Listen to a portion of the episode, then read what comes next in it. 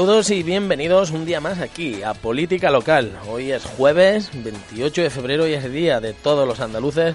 Ya saben que es un día muy especial que se conmemora, pues eso, el Estatuto de Autonomía, eh, un día importante para el pueblo andaluz.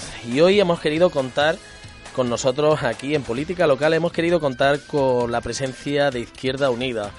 Izquierda Unida que viene a hablarnos hoy de muchos temas de actualidad muy interesantes y sobre todo eh, de todo lo que pasa aquí en Torre Perojil desde su óptica, desde la óptica de esta formación de izquierdas. han querido estar hoy con nosotros Pedro Balbuena. Muy buenos días, Pedro. Buenos días.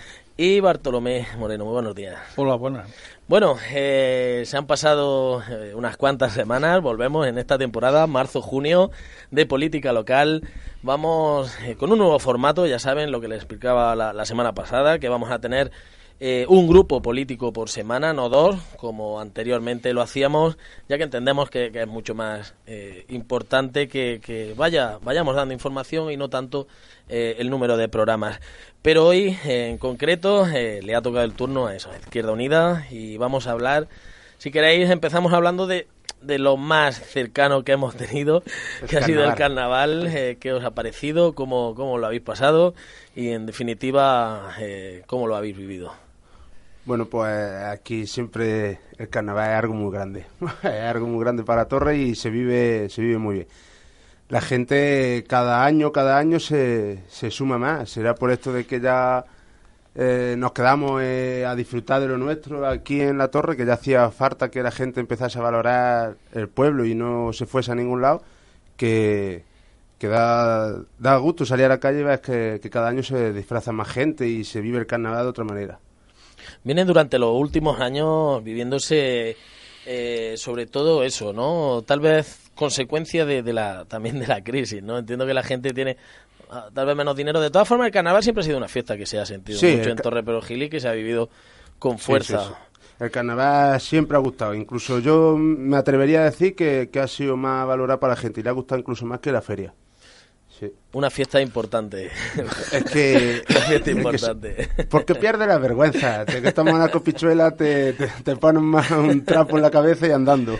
También en los tiempos en los que estamos, pues. Eh. Y, y, también da la sensación que es que es una fiesta más concentrada. En un día o dos días. Y entonces, como es muy local, muy nuestra.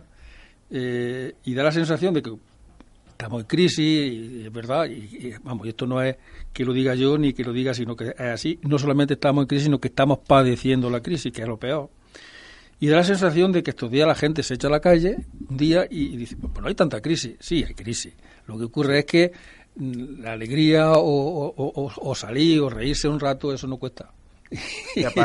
Pero no hay duda de que después en el gasto sí que ahí claro, que no, todo el mundo que sale tampoco consume. Hay gente que sale, que se da una huerta, que se una bolsa de pipa. Una tontería o vea qué, o vea al otro, eso, no, cuesta, eso no cuesta mucho y, no echamos. Pero fin, está bien. Sí que vuelvo a decir, igual que el año pasado eh, dijimos cuando vinimos después de carnavales, que eh, el año pasado lo, lo, dijo Pepe, que vino en esa ocasión, y este año lo digo yo, que eh, no está que sí que he hecho en falta en las carrozas más chirigotas, más... Eh, eh, ¿Agrupaciones? Ah, más bandas. Música, quiere decir, acompañamiento. Sí, es verdad que este año ha habido algo que el año pasado no hubo, que es la banda eh, de muchachillos estos que hay ahora, pero hace falta, no sé, es que las bandas dan esa alegría a las carrozas y parece que no, pero se nota, se nota también ese acompañamiento, tal vez, ¿no? Que hablaba ahí, recuerdo yo, esa conversación el, año pasado, Me eh, un poco más de, acompañamiento musical. Bueno, si queréis, vamos a entrar en temas un poco más serios. Eh, también. Más, serios, no distintos. Distintos. bueno, eh, hace también muy pocos días que se cerraba la campaña de la aceituna de este año, después de una campaña también, nunca mejor dicho, de los partidos políticos, entre ellos Izquierda Unida, eh, que exigían que se rebajase el número de peonadas para poder acceder al subsidio agrario, al antiguo PER. Eh, el gobierno eh, al final ha decidido ponerlo en 20 días. Una campaña difícil, una campaña complicada, donde también el número de, kilos que se han cogido, las familias también han tenido una cosecha inferior a la de otros años. ¿Cómo veis la situación después de, esta campaña de la aceituna? Pues muy, muy mal, ¿no?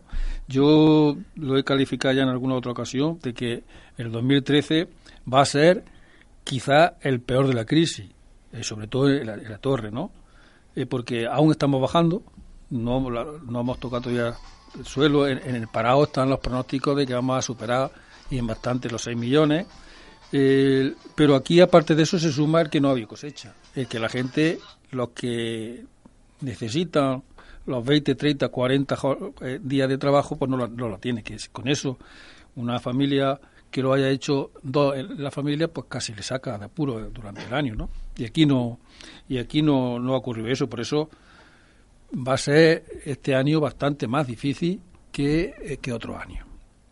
En cuanto a la posibilidad de acceder al PER, si es que, si es que lo que Izquierda Unida está pidiendo que se anule totalmente la, la, la para poder conseguir el subsidio, pero es que lo que estamos pidiendo realmente es que la situación, lo digo decir, claro, la situación no se dé para que se le vaya pidiendo favores al señorito, porque todo el mundo va a ceder, tanto si son 20, como si son 30, como si son 17, va a ceder al subsidio. Porque va a buscar la triquinuela, el engaño, y que eso, que eso, está, que eso está claro. Y eso no solamente lo estoy diciendo yo, sino que lo sabe todo el mundo. Sabe el ministro, sabe el que, el que, está, el que está poniendo los escalones para no, que no sea eh, eh, eh, ninguna peonada lo saben, que al final todo el mundo va a tener sus peonadas y no la ha echado, porque la va a comprar, pero eso está claro. Y que la unidad sincera le está diciendo pues, que se, elimine porque si se ha reducido la cosecha en ochenta y tantos por ciento, también se ha reducido en el ochenta y tantos por ciento de las peonadas, porque se le reduzca. Y si le queden cinco, seis, en cuatro, en tres o en ninguna, durante este año especial. Pero bueno, así, así son los, los que mandan y eso es lo que están planteando, ¿no? Claro, porque con este tipo de, medidas en, años tan complicados como este es lo que lo que usted decía, Bartolo, que eh, se puede inducir al, fraude, ¿no? No se puede inducir, pero si eso está claro, eso está clarísimo, lo estoy diciendo yo así, pero que porque porque aquí en Sabiote, en Bejeja, en Linares y en todos sitios, en la provincia de Jaén, quien no lo tenga, pues lo va a conseguir ¿Por qué? ¿Cómo? Porque se lo pide de favor, se lo pide, se, los paga en las peonadas que sea y, ya está.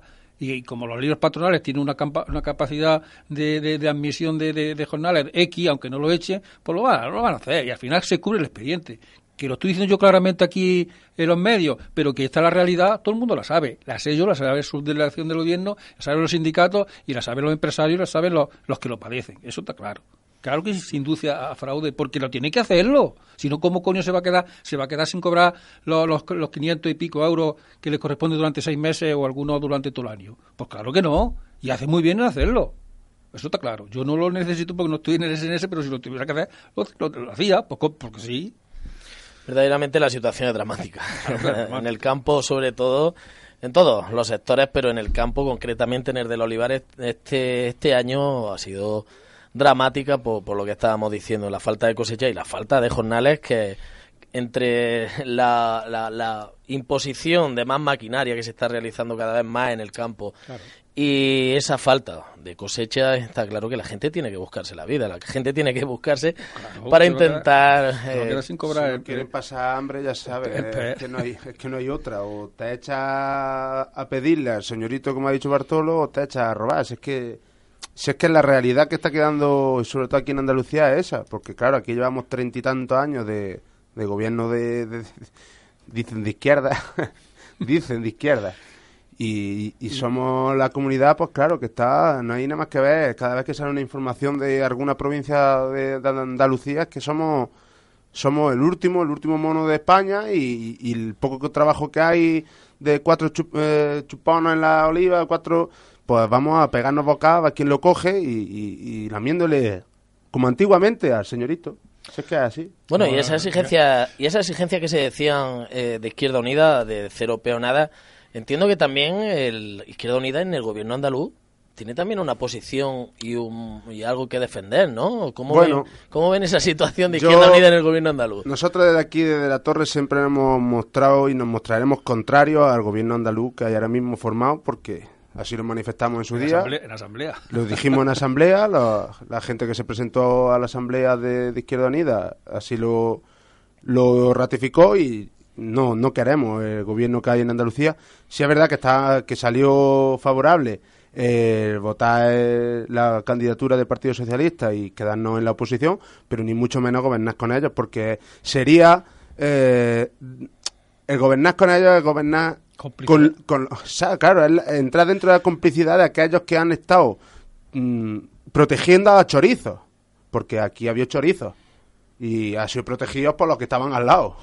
y el que y el gobierno de Izquierda Unida entre con ellos, pues están oliendo a la misma peste que echan otros. Y eh, nosotros desde aquí no queremos eso. Si es verdad que no queríamos que entrase las gaviotas, que la veíamos venir de Madrid, porque entendemos que, que aún así, estando Izquierda Unida, bueno, pues se puede medio frenar algo la, la, tijera tan grande. Sí que es verdad que se están realizando tijeretazos aquí en, en Andalucía, pues bueno, creíamos que por lo menos los servicios públicos se cuidarían un pelín mejor si, si Izquierda Unida estaba de por medio. Y no, que, volviendo de tema, porque cuando cogemos un, camino, uh, nos, embalamos y se, ramifica por abajo muchas veces. Pero retomando el tema, lo de, de la situación de, de la aceituna y de la y de los campo, ¿no? La situación del campo, que antes lo has mencionado tú un poquitín lo de las máquinas. Es verdad, es que cada vez la maquinaria está eliminando eh, mano de obra y, me recuerda a las manifestaciones y a la protesta tan grande que en los años 35, 34 y 35 hubo de los campesinos contra la maquinaria que le quitaba pan. Y es verdad que es que estamos volviendo a esas situaciones, a situaciones de subsistencia, a situaciones de hambre, a situaciones desesperadas, de lucha por, por, por, conseguir un, un pedacillo de pan. Y es verdad, hasta hace poco, bueno, pues no había esa, esa, esa manía contra la maquinaria porque la maquinaria no tiene la culpa, tiene la culpa quien explota el beneficio de la maquinaria que nada más que uno. Y, en aquella época, pues había pues contra las segadoras que venían aquí que le quitaban pues media temporada a, los que estaban acostumbrados a echarla, ¿no? y ahora está pasando igual. Las variadoras esas, pues que con dos o tres, y sobre todo cuando empiece el sistema este nuevo de, de, explotación del olivo, en la que en la que una maquinaria, la maquinaria lo va a hacer todo, pues seguramente cuando llegue la época de la aceituna, que es lo poquillo que, que, se, que, que, puede trabajar ahora, quitando los cuatro o seis jornales que se echa, pues se va a eliminar un mejor un 50 o 60%. Que uno o dos personas, una finca de, de, 20 o 30 mil olivos la va a hacer, la va a hacer solo. Claro. La va a hacer solo. Y eso no se va a pasar mucho. no se va a pasar mucho. Pero lo gracioso de eso es que, que a pesar de que meten maquinaria, la subvención, que supuestamente ah, es para generar empleo en la provincia, la subvención, es el, el, gran agricultor, el gran terrateniente se está quedando Esa otra, y, y la U compra maquinaria para despedir trabajadores. Sí, tela hay por muchos sitios para Entonces, Es que, está todo trucado, todo, el, sistema, el, sistema, capitalista tiene eso, nada más que engaño. Y solamente, siempre yo lo, resumo aquí, es que es la lucha de los que tienen contra los que no tienen. La gran mayoría no tenemos, estamos desposeídos de todo, y la pequeña minoría, que son un 10, un 15%, lo tienen todo, y cada vez más. Y ese es el sistema capitalista, hacia, eso tiende, en todos los aspectos. Si cogemos aquí, al final resumimos así, resumimos sí, Sí, sí, sí. Y ya está, entonces está o no se está de acuerdo, y punto. La verdad que eh, las clases, las llamadas, mal llamadas clases, siempre eh, ahora, en esta época, pues se están atenuando muchísimo más, ¿no? Estas situaciones hacen que los pobres, la, la, mal llamada clase media, pues, ya, ya, ni exista y que verdaderamente haya una, una franja importante entre los pocos ricos, a los que hacía referencia Bartolo y los muchos pobres que estamos al otro lado de la ventana viendo Cómo, cómo desaparece un modelo productivo, un modelo social que ha costado muchos años mm. instaurarlo, muchos años defenderlo y que de dos pinceladas se lo lleva, se lo lleva. Esta desapareciendo. La única esperanza que la democracia tenemos la posibilidad que dentro de cuatro, cinco, seis años pues venga otro gobierno más por así decir, moderado, más progresista y intente eliminar, menos malo. Eh, sí, y intente eliminar nombre también hay la posibilidad que venga un, gobierno de izquierda. Bueno. yo estoy luchando continuamente desde siempre para eso, que venga un gobierno realmente de izquierda y un gobierno social y un gobierno que intente modificar, cambiar el sistema. Es que este sistema, que es verdad que es que está obsoleto por, para unos poquitos. No, para, para la gran mayoría no sirve. A nivel mundial no sirve. Hombre, si sirve el que cada vez sea más pobre y si sirve el que, haya vez más chiquillos mueran de hambre mueran de hambre, así simplemente decirlo cada vez más. Si sirve eso, sí. Y si sirve que unos muy poquitos que tengan pues fiestas por todo lo alto y que tengan todos los los derroches tremendos que, que, haya y que se lleven el dinero público como se están llevando el dinero público a manos, a manos, a manos llenas, el dinero nuestro, de nuestros impuestos que se lo están llevando el rey, la reina, el príncipe y todos los princeses. Se lo están llevando todo y es verdad. Y nosotros estamos pues callados. Si ese sistema sirve, pues bueno, pues tendremos. Yo creo que no me sirve a mí, ni sirve a la gran mayoría. Y, estoy luchando para que eso, para que se quite este sistema y se venga otro sistema. Comunista, no como pongamos el nombre que se quiera ponerle, no lo sé. Pero desde luego este no. Este no me sirve. Hablabais de comida, de la gente buscarse un poco el pan, hablabais también de acciones sociales. Y enlazando un poco estas dos palabras me gustaría que, empezásemos a hablar un poco también de una iniciativa que tiene que ver con la subsistencia y también con, con, la gente que tiene necesidad y que puede aprovechar el terreno, la tierra, esos huertos sociales, el proyecto de huertos sociales que ya en su legislatura, en la legislatura que ustedes estaban gobernando aquí, comenzaron con ese proyecto y que en principio pues eh, se le ve por ahí que va a haber continuidad o se va también a, llevar a cabo. ¿Qué les parece a ustedes desde Izquierda Unida a este tipo de proyectos? Supongo que están de acuerdo y que, y que son algo que, hay que explotar, ¿no? Sí, sí. Bartolo. Bueno, yo. la verdad es que me gustaría desde aquí pues lanzar ese, esa llamada de atención para que el proyecto este, si está en el punto que se encuentre, se retome y se eh, lleve a cabo, porque no cuesta mucho, no cuesta mucho y en cambio solucionaría bastante. La idea son lo de los huertos sociales o tener un trocillo de tierra para sembrar. Cada vez la gente jubilada, la gente desocupada, la gente mayor pues ese trocillo le ha servido por el recreo y bueno, si ha criado algo, pues vale, mejor que mejor. Pero ahora no, ahora en la situación que nos encontramos de, esa, de subsistencia, de, gente parada de, ya muchos años y que con ninguna perspectiva, porque lo trágico de esto es que no hay perspectiva, que hay la, la, la, la, esperanza esa de, de, encontrar no, no hay, se ha roto y eso es muy trágico, ¿no? Bueno, pues en esta situación pues se le podría buscar parte de solución a 50, 60 personas, 70 personas, con lo, de los huertos sociales que cuando tuve Izquierda Unida se planteó hacer ahí debajo de la era, en el Paseo Santiago, al final del Paseo Santiago, y que prácticamente estaba hecho. Había algún problema que hubo con uno que, que un vecino que, que, había allí, pero ya parece que se ha solucionado o, estaba en vía de solución. y es posible que incluso, es posible incluso que Izquierda Unida se equivocaría. No lo sé en algo, pero eso no quita nada para que se continúe se continúe y en poco tiempo pues se le se parcele y se le pueda pues darle eh, proporcionarle a, vecinos que yo creo que habría muchísima demanda ahora mismo en, tener ahí un trozo donde criar su pequeña huerta que le serviría de ayuda, bastante ayuda, ¿no? Y si no solamente ahí, pues buscar en otro sitio, en otro espacio, públicos también que haya y que se le, se le habilite mientras se pueda y se le daría una solución bastante grande a a ese número de personas que digo de Torreña. Sí, ya en el último pleno salió, uh, hubo una pregunta desde el público que planteaba eh, los terrenos que se han adquirido recientemente, estos terrenos famosos que, que había enfrente del cuartel de la Guardia Civil, eh, se han adquirido, ya se han hecho efectivos, según así se dijo desde el ayuntamiento. Eh, y claro, ahí hay ahora mismo cuatro, cinco, seis vecinos que, bueno, eh, pidieron permiso al parecer al, que era dueño del terreno y algunos, pues bueno, ante la incertidumbre de que no sabían si estaba el terreno en tierra de nadie ahora mismo, entre uno y otro, pues también están ahí haciendo uso del terreno. Entonces se planteaba el poder hacer uso de, para todo el mundo, o sea, que la gente que quisiera coger un trozo de tierra, pero yo creo que, que el ayuntamiento debería plantearlo ya que Izquierda Unida dejó un sitio habilitado para eso, independientemente de que se pueda, de que pueda haber algún fallo y que se pueda arreglar, si ya hay unos terrenos habilitados para eso, pues se podrían llevar, se podrían empezar otra vez a, retomar. Y si hubiese mucha demanda, pues entre que vienen y no vienen los proyectos que supuestamente el ayuntamiento tiene pensados para el terreno ese que se acaba de adquirir, pues sería interesante también que, se plantease eh, no solo los 50-70 que saliesen del proyecto de Izquierda Unida, sino otros 50 70 que saliesen del terreno que hay ahí, que es más grande que el, que el terreno que había habilitado de Izquierda Unida, es mucho más grande el terreno que hay ahora adquirido.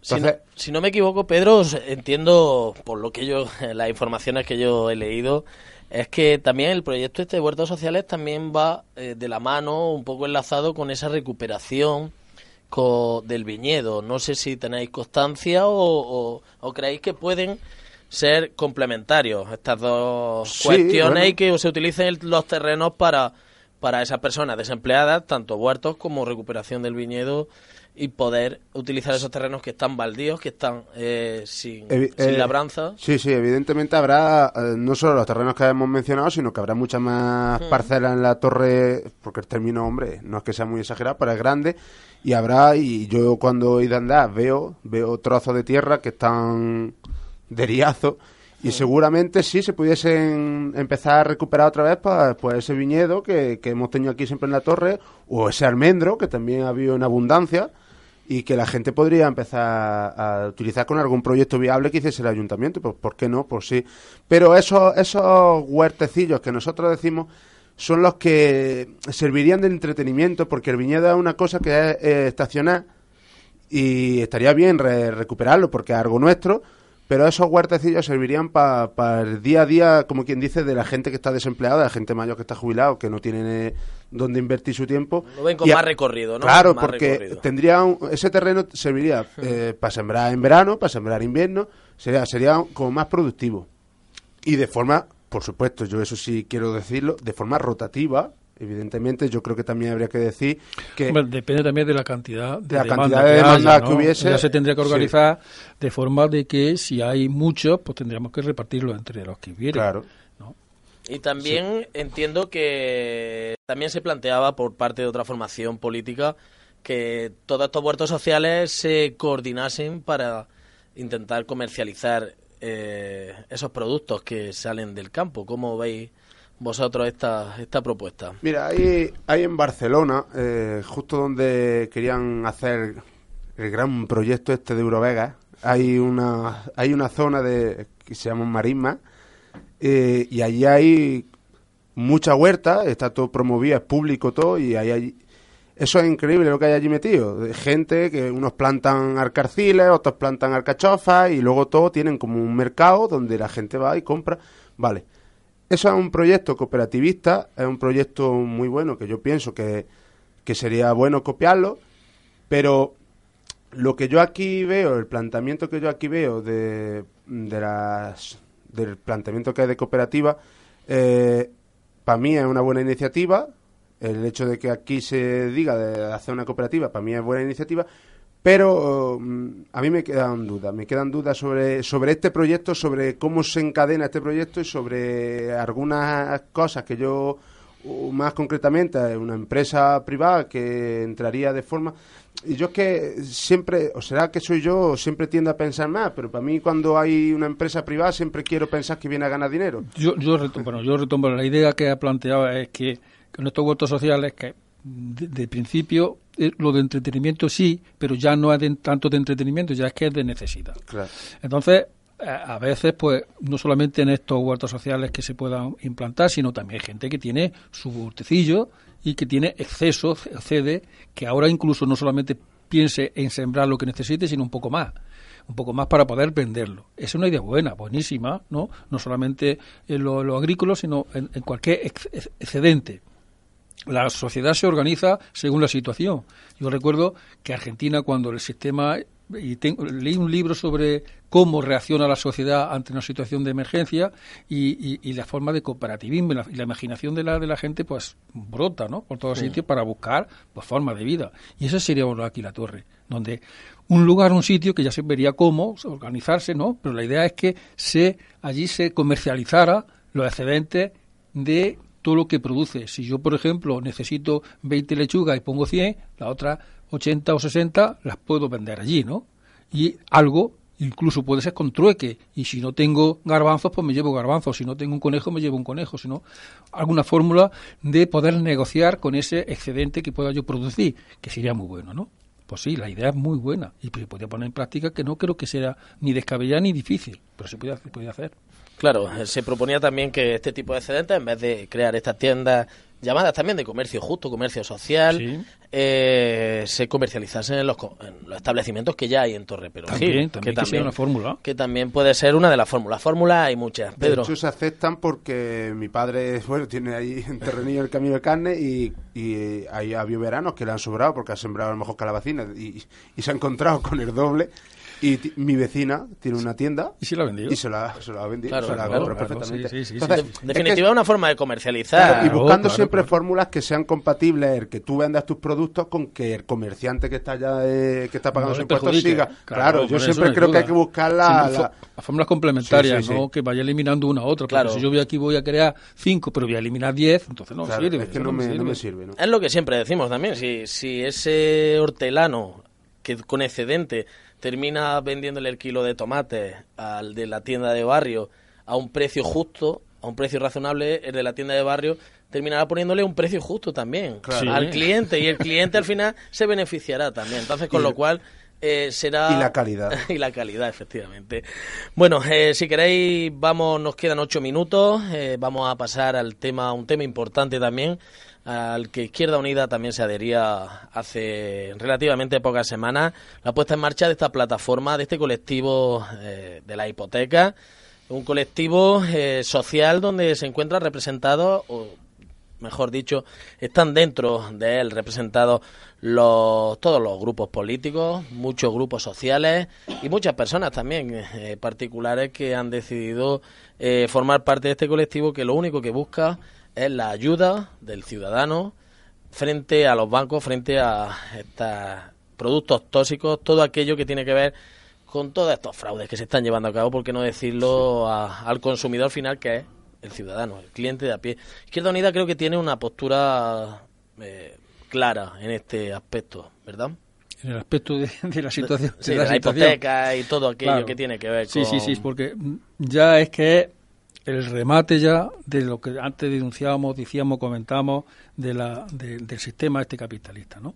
No solamente ya te deja sin trabajo, no te deja ya así, sino que además los pocos esfuerzos que ha hecho el trabajador, la gente mayor, en conseguir una casa, ahora se la quita y la echa a la puta calle sin ningún, sin ningún eh, eh, resentimiento ni, ni, ni, piedad de ningún tipo a la calle. ¿Por qué? Porque la ley me dice que usted que no me ha pagado los 400 euros y lleva dos meses, te va a la calle. Y ya está. No piensa más simplemente que es la ley. ¿no? Y esa situación es de drama porque siempre ha ocurrido lo de los desahucios. Siempre ha ocurrido. Pero ahora es que es masivamente porque la situación de, de, falta de ingresos es masiva por todos sitios. Todo el mundo con mucho esfuerzo se está consiguiendo su piso, pero porque trabajaba la mujer, trabajaba él, trabajaba el hijo, trabajaba, pero ya no, de la noche a la mañana no trabaja nadie y se encuentra eso, sin ningún ingreso o muy poquito, pero con una, una carga ahí del banco que todos los días religiosamente tienes que llevarlo. Y eso es un drama grandísimo. Tanto es así que de todos los dramas que, está ocurriendo de esta crisis, del trabajo, del recorte y demás, el que está produciendo muertes físicas, ya de desesperación, ni más ni menos que este del desahucio, ¿no? De este, porque ya cuando llega una noche de invierno, de frío y demás, por lo menos tenemos tu casa y te, y te abrigas allí en tu casa o te metes en tu casa y hasta, pero es que ya ni siquiera eso, ya te echan a la calle.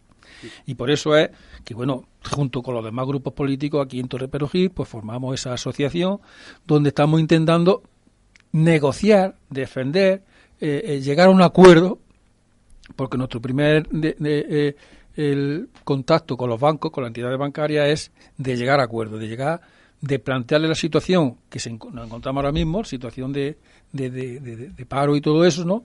Y poder decirle, mira, ahora mismo no podemos pagar o podemos pagar menos y tenéis que darnos un respiro para que dentro de tres o cuatro o cinco años que la situación cambie, pues podamos seguir, ¿no? Y no nos quitéis nuestra casa, que es lo único o lo poquito que tenemos. Y en eso estamos, ¿no? Y la verdad que aquí la torre, pues, pues eh, vemos, lo digo así clarísimamente, que había, hay ciertas reticencias por parte a lo mejor de mucha gente de acercarse. Y, desde aquí le estoy diciendo, y todos los, todos los que formamos la asociación, lo decimos donde podemos, que se dejen esas reticencias y se acerquen, porque aquí ni nos comemos a nadie, ni damos tampoco soluciones, simplemente intentamos ser intermediarios, o sea, eh, llegar a acuerdos con el banco, nada más que eso, no hay más no damos soluciones ni damos, hacemos milagros, pero no es igual, como siempre he dicho, no es igual. Que nos acerquemos a un banco, uno, que siempre entramos allí, buenos días, y nos quitamos el sombrero, y que, porque vamos a las condiciones que vamos, que si vamos mucho, y ya con cierta fuerza, decirle, la situación esta tenemos que replantearla y tenemos que verla y tenemos que estudiarla, y nos están prestando un poquitín más de atención, un poquitín nada más. ¿Eh? Necesitamos más fuerza para que nos presten más atención. Pero es mejor ir juntos que ir por separado. Y yo animo a la gente a que se acerque aquí, que hay junto a la radio, en, el local que hay en la misma planta, por las tardes, los lunes, los miércoles y, los, y los jueves, estamos durante de 6 a 7 y, recibimos a la gente, escuchamos lo los problemas que tiene y le buscamos solución. De entrada tiene una asesoría jurídica gratuita, tiene un abogado que se le, que se le, se le pone y no le cuesta nada, que se le planteará la situación y lo mismo después tiene solución o no, pero por lo menos es una vía más que se acerquen, lo que lo animo yo a, todo el mundo, y que estamos, pues varios casos ya estamos en negociación. Otros no nos han prestado ni puto caso, la verdad es que es así, ¿no? Sobre todo lo digo clarísimamente de Cajasur, se ha negado a que sea intermediario la asociación entre el cliente y el banco. Ha dicho que no quiere intermediario. A la alcaldesa, junto con otros dos o tres miembros de la asociación, no lo recibió, le dijo que no, que no quería intermediario, así como las demás entidades bancarias sí por lo menos han aceptado esa intermediación, que si llegan a acuerdo no se llegan a acuerdo, pero lo han aceptado. Denuncio la, falta de sensibilidad tremenda de Cajasú en este caso, ¿no? Y que bueno que todo el mundo preste atención porque los banqueros los banqueros están porque nosotros llevamos nuestro dinero nuestro ahorro ahí aunque después nos lo quiten las preferentes mira las preferentes no pero por bueno y que todo el mundo preste atención y todo el mundo pues que después haga lo que tenga que hacer la verdad que este tipo de situaciones también nos van a hacer abrir un poco más las orejas, ¿no? Eh, en un futuro y sobre todo a partir de ahora para también ver el compromiso social de algunas entidades, también hay que decirlo, ¿no? Y de algunas personas. Las administraciones también son muy responsables de, esto. Ya lo denunciábamos aquí cuando vinimos a Jaén Ardía, Antonio Lendines, y lo dijimos, que, que las administraciones son responsables también porque son nuestra mayor traba es la legalidad que tienen los bancos a la que se acogen, que son las administraciones las que se las pone. Es decir, claro, no hay no hay mayor traba que la que te puedas encontrar cuando tú tienes que ir a renegociar una hipoteca o tienes que ir a renegociar un préstamo y te encuentras con que tienes que ir de antemano con, con 800.000 euros para renegociar esa, esa hipoteca porque resulta que los impuestos que te ponen las administraciones en la notaría pues son, son, son escandalosos. Si no tienes para pagar el recibo del mes, pues imagínate si tienes para pagar lo que significaría tres recibos e, en un golpe. Entonces, estamos intentando, estamos viendo mm, de quién es competencia ese, ese ingreso para intentar exigirle desde nuestro colectivo y a través del ayuntamiento eh, el que se deroguen esas, cláusulas y una vez que ya consigamos eso, será mucho más fácil empezar a renegociar con los bancos todas las, todas las hipotecas. Hay que decir que cuando fuimos a echarnos la, mano con los directores, estos nos acogieron, pero en el momento que ya vas con casos particulares, pues la cara, en mayor, la, cara es distinta. En mayor o menos medida, todos, todos, todos, todos, todos te ponen pega. Igual que todos, todos, todos. Te dijeron, nos dijeron que, que nadie había desahuciado cosa extraña, porque si hay siete bancos y había ya más de 15 casos de desahucio, como no vinieran de, de Alemania, no sabemos quién fue, pero eran de aquí. Y ahora, pues claro, que en mayor o menos medida también te ponen pega a la hora de negociar la hipoteca, pero bueno, el que la directora de Caja Sur o su jefe de Córdoba nos digan que no, que no podemos estar presentes, bueno, ellos pueden decir misa. Eh, entrar podemos entrar, si no nosotros directamente, entrará nuestro abogado, entrará el abogado de, que proporciona el Colegio de Abogados de Diputación. O sea, que presentes vamos a estar, que sepa la gente que vamos a estar con ellos presentes y que no se van a comprometer a nada sin que sea supervisado por el colectivo. Porque a los directores de las cajas hay que decirles que que ya se ha acabado, que el tiempo de las cobardías ya se ha acabado, que hubo unos años en los que mandaban y dirigían, pero nosotros ya nos hemos dado cuenta de que hay que empezar a tomar la rienda de lo que es la, la vida. Y la vida se, se trata de sentarse a negociar con el banco un producto que te ha vendido.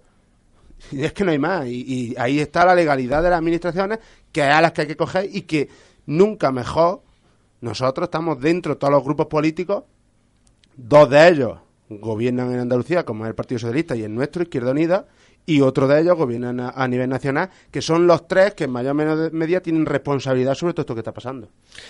Queda claro, estamos en los minutos finales ya, casi, casi nos queda muy poquito para terminar, pero eh, no me gustaría terminar eh, sin que sin preguntarles eh, sobre todo su posición acerca de la moción que va a presentar la agrupación de lectores. Cuando ustedes escuchan este programa ya se habrá pasado el pleno, pero bueno, este programa, como saben, es grabado y, tenemos que preguntar también por, este tipo de, de mociones. En este caso, la moción que presenta la agrupación de lectores afecta a esta casa, a Radio Loma, la emisora municipal, eh, y es una, emoción, una moción en la que eh, ellos argumentan que este proyecto no es mínimamente razonable desde su inicio, eh, que verdaderamente hay que buscarle una viabilidad económica en seis meses y que si no, pues se verán obligados a presentar otra moción para el cierre de, esta radio local, de esta radio municipal que se fundó en 2005. ¿Qué, qué les parece esta moción que presenta la agrupación de electores? Bien, de principio, eh, no es porque Izquierda Unida fuese la responsable cuando estaba gobernando de la formación de o la creación de este servicio público que es la radio municipal, sino de principio, como principio Izquierda Unida defiende lo público, defiende los servicios públicos por encima de todo. Por tanto, no estamos con la idea de la privatización.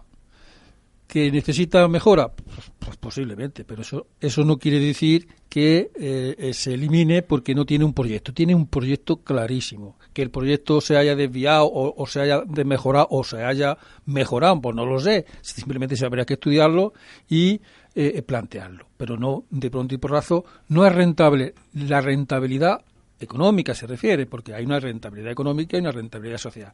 Posiblemente la rentabilidad social, pues a lo mejor no es la deseable o no es, o sí, pues, pues, pues, todo eso necesita de un estudio, necesita una reflexión, necesita de tomar luego decisiones en función de esos datos que se tengan, ¿no? Porque la rentabilidad económica me viene a la mente ahora mismo si es mejor o peor, es darle el servicio en vez del ayuntamiento, que es su obligación, a otra entidad donde la entidad esa sería la que, la que gobernase y la que decidiese aquí. Ahora mismo aquí decidimos entre todos. Eh, el Consejo de Administración está representado todos los grupos políticos, por tanto se decide, se decide, lo decidimos nosotros, lo que, lo que es la radio es lo que nosotros queremos.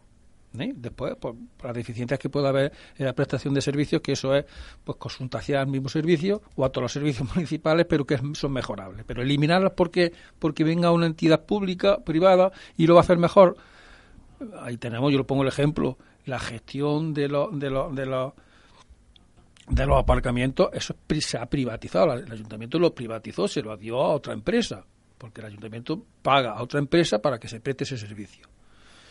Bueno, pues sabemos lo que cuesta y sería más sería más económico si lo no no si, lo presta el ayuntamiento sería de económico sería más económico seguramente si lo presta el ayuntamiento por tanto no es ya el que esto, si se le da a otra entidad, sería menos rentable, sería, sería menos costoso. No, no sería menos costoso, es que se, simplemente lo decidiría otro. Lo decidiría otro. Y si, y si al final se, se, se abaratan los costos, ni más ni menos que a costa de los trabajadores. Porque los servicios que lo privado lo hacen más rentable, la rentabilidad esa es que eliminan trabajadores y los que quedan pues tienen que apretar más el cinturón. Eso es, eso es, eso, no hay otra, no hay otra fórmula. Y yo estoy siempre Izquierda Unida hemos apostado por lo público, seguiríamos apostando por lo público y queremos que la, la, la, la, emisora municipal debe ser municipal conforme está mejorando claro, lo que se tenga que mejorar. Todo se puede mejorar, pero yo todo en esta vida todo se puede mejorar. Me opongo, me opongo totalmente, rotundamente al cierre de esta emisora y, y a todos los servicios que presta, que no son solamente de la radio local, que sino son las páginas que también se manejan a través de internet y que seguramente, porque siempre estamos con los números de la audiencia, de quién lo escucha, quién no, seguramente la información que se da a través de la radio luego se contabiliza a través de las páginas de Facebook, que el, el mismo trabajo el trabajo se realiza por las mismas personas y seguramente ahí estaríamos hablando de, de números muy, muy, muy distintos eh, para darle en, la boca a todos esos que dicen que no, que no se escucha. Y yo totalmente en contra de un canal No, de, un Telemadrid, de hacer lo, que están haciendo en, televisión española, porque yo veo lo que están haciendo en Telemadrid, miles de trabajadores a la calle, en el canal de Valencia, miles de trabajadores a la calle, ¿En qué se va a convertir entonces ya esto? ¿En que el, que tiene dinero gobierna eh, los, medios de comunicación? ¿El que dirige, el que gobierna los medios de comunicación? Es que estamos entrando ya en un juego de que aquí no se puede tener dinero para asociaciones porque es que se puede invertir en otra cosa, es que no se puede tener dinero en radio porque se puede invertir en otra cosa, que no se puede tener... Es que aquí, aquí últimamente, que estamos entrando en la torre, en una filosofía ya, en un... En de la extrema derecha. es que es mensaje totalmente populista de, la, extrema derecha que es que es el discurso que lanza Esperanza Aguirre, el discurso que lanza Rosa Díaz, el discurso que lanza Rajoy, y, eso está calando, está calando hondo, que cuando teníamos los bolsillos, que nos hacíamos clink, clink, clink, y nos sonaban los billetes puertas, pues no nos acordábamos de todos estos servicios. Al contrario, queríamos cada vez más servicios.